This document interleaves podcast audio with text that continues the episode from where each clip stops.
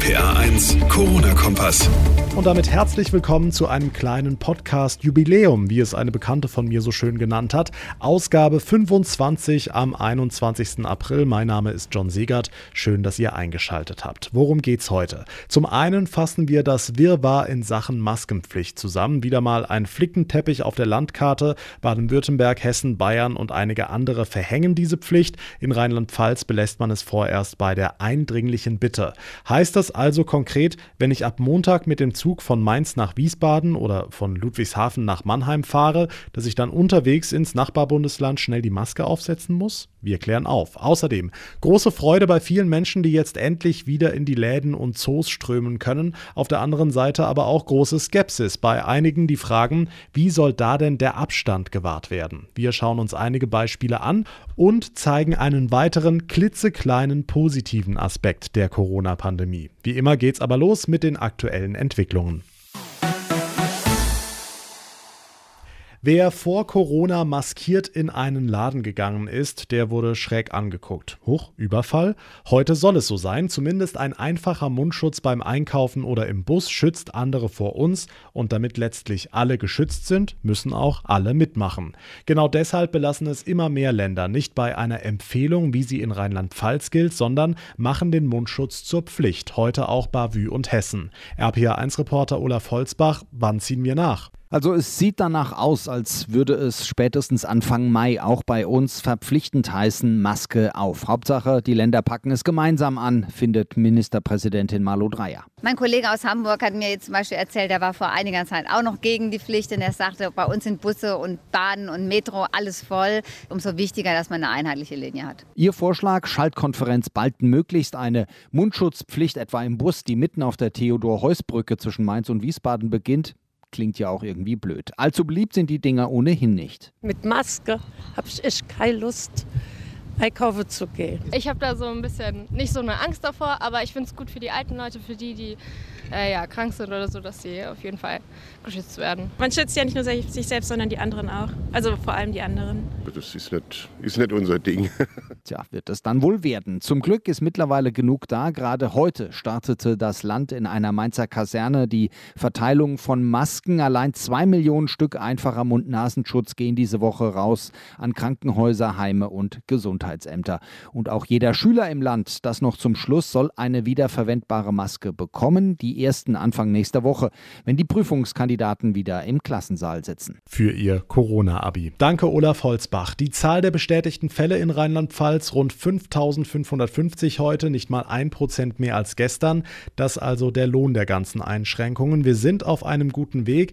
Dennoch gibt es weiterhin Entscheidungen, die sinnvoll sind, die getroffen werden müssen, die aber letztlich doch wehtun. Beispiel das Münchner Oktoberfest. Größtes Volksfest der Welt ist abgesagt worden, hatte sich ja bereits bereits gestern abgezeichnet. Seit heute Mittag ist das offiziell.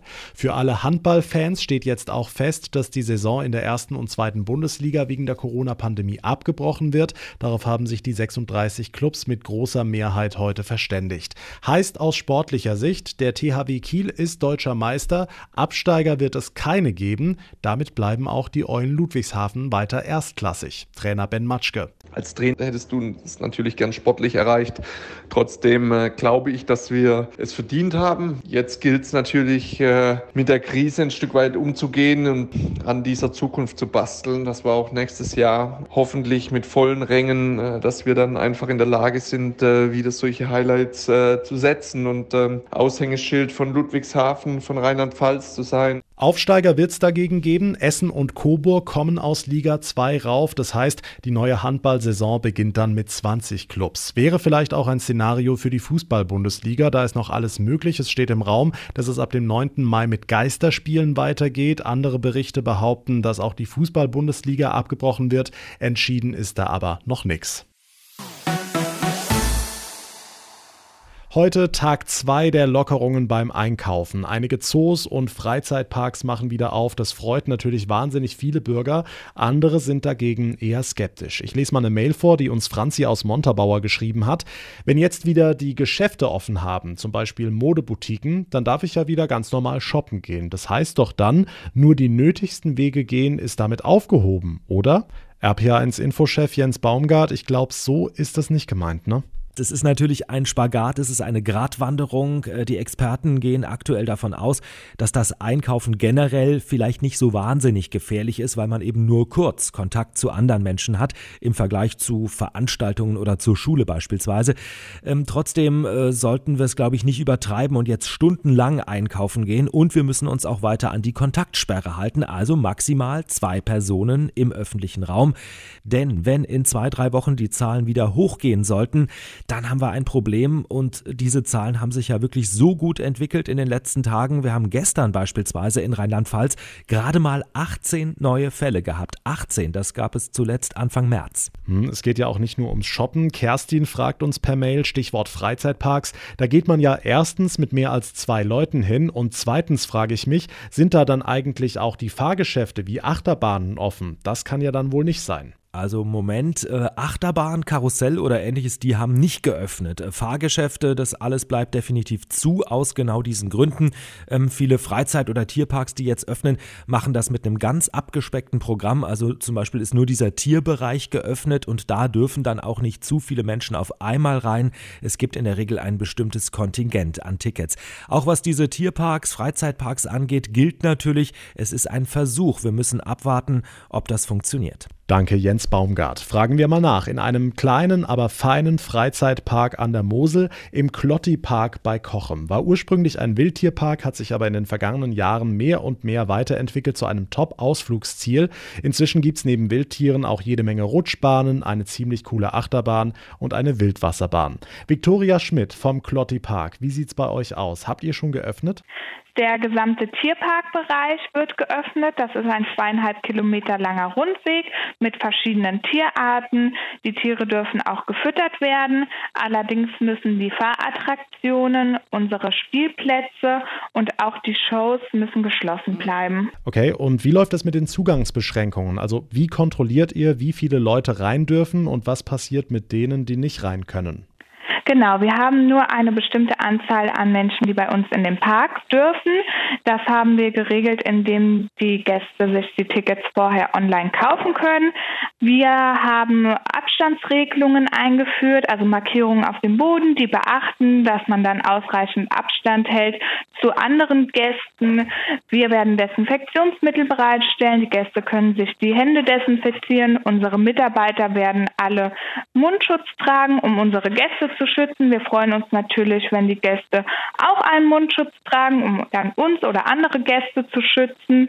Das wäre toll, wenn unsere Gäste das einhalten. Abschließend noch eine persönliche Frage. Habt ihr denn auch ein bisschen Angst, dass euch Corona schon bald wieder einen Strich durch die Rechnung macht und ihr dann wieder schließen müsst? Ja, es könnte natürlich sein. Es, wir werden, denke ich, nur geöffnet lassen dürfen, wenn sich alle an die Regelungen halten, mit dem Abstand halten, dass sich nicht mehr Menschen anstecken. Ansonsten könnten wir uns natürlich vorstellen, dass wir auch wieder schließen müssen, wenn die Regelungen nicht eingehalten werden. Viktoria Schmidt vom Klotti Park in Kochem. Danke fürs Gespräch. Wer sich übrigens Sorgen macht, zu Fuß in so einem Wildpark kommt man anderen Menschen vielleicht doch zu nah, dem empfehlen wir den Wildpark in Daun in der Eifel. Dort ist Social Distancing nicht nur Pflicht, sondern unumgänglich, denn dort fährt man mit dem Auto durch. RPA1-Reporter Marius Fraune. Der Wildpark in Daun ist einer von zwei Safari-Parks in Deutschland, also quasi durch Zufall schon seit Jahren für Social Distancing geeignet. Parkleiter Stefan Boost. Bei uns fahren sie mit ihrem Pkw durch den Park. Wir haben acht Tribünen,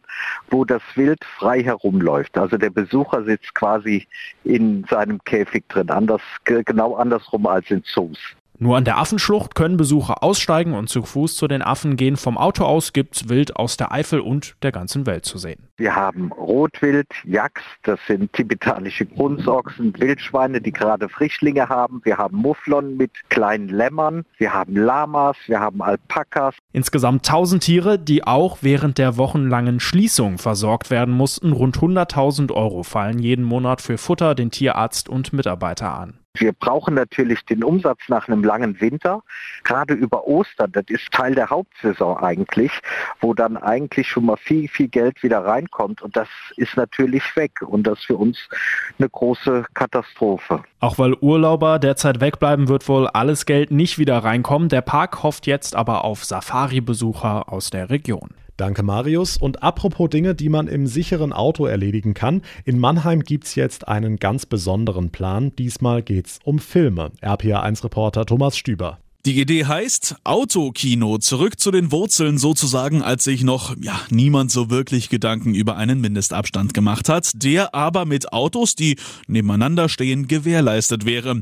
Im möglichen Autokino sollen dann aber nicht nur Filme im Fokus stehen. Michael Ackermann von Startup Mannheim. Relativ schnell kam dann die Idee, naja, wenn wir schon Autokino machen und eine Location haben, wo Leute Kultur konsumieren können, gibt es die Möglichkeit unter Umständen einen Comedian, vielleicht ein kleines Theaterstück mit aufzuführen führen, vielleicht kleine Bands äh, auftreten zu lassen, die die Leute dann halt über die Radiofrequenzen direkt ins Auto bekommen und es wieder Kultur in der Stadt gibt. Startup Mannheim koordiniert die Treffen mit möglichen Interessenten. Dabei soll verhindert werden, dass jetzt mehrere Autokinos auf einmal aufploppen und sich gegenseitig Konkurrenz machen. Es wird gesprochen, vor allem aber auch über den möglichen Standort. Das wäre auf der einen Seite natürlich der Maimarkt, dann die ehemaligen Flächen des äh, amerikanischen Militärs. Wir haben auch an den neuen Messplatz gedacht, vielleicht auch die Fläche, wo normalerweise das Oktoberfest stattfindet. Da sind wir dran, das hoffentlich in den nächsten zwei, drei Tagen konkretisieren zu können. Und vielleicht feiert das Autokino in Mannheim demnächst das größte Comeback des Jahres. Infos von Thomas Stüber, vielen Dank.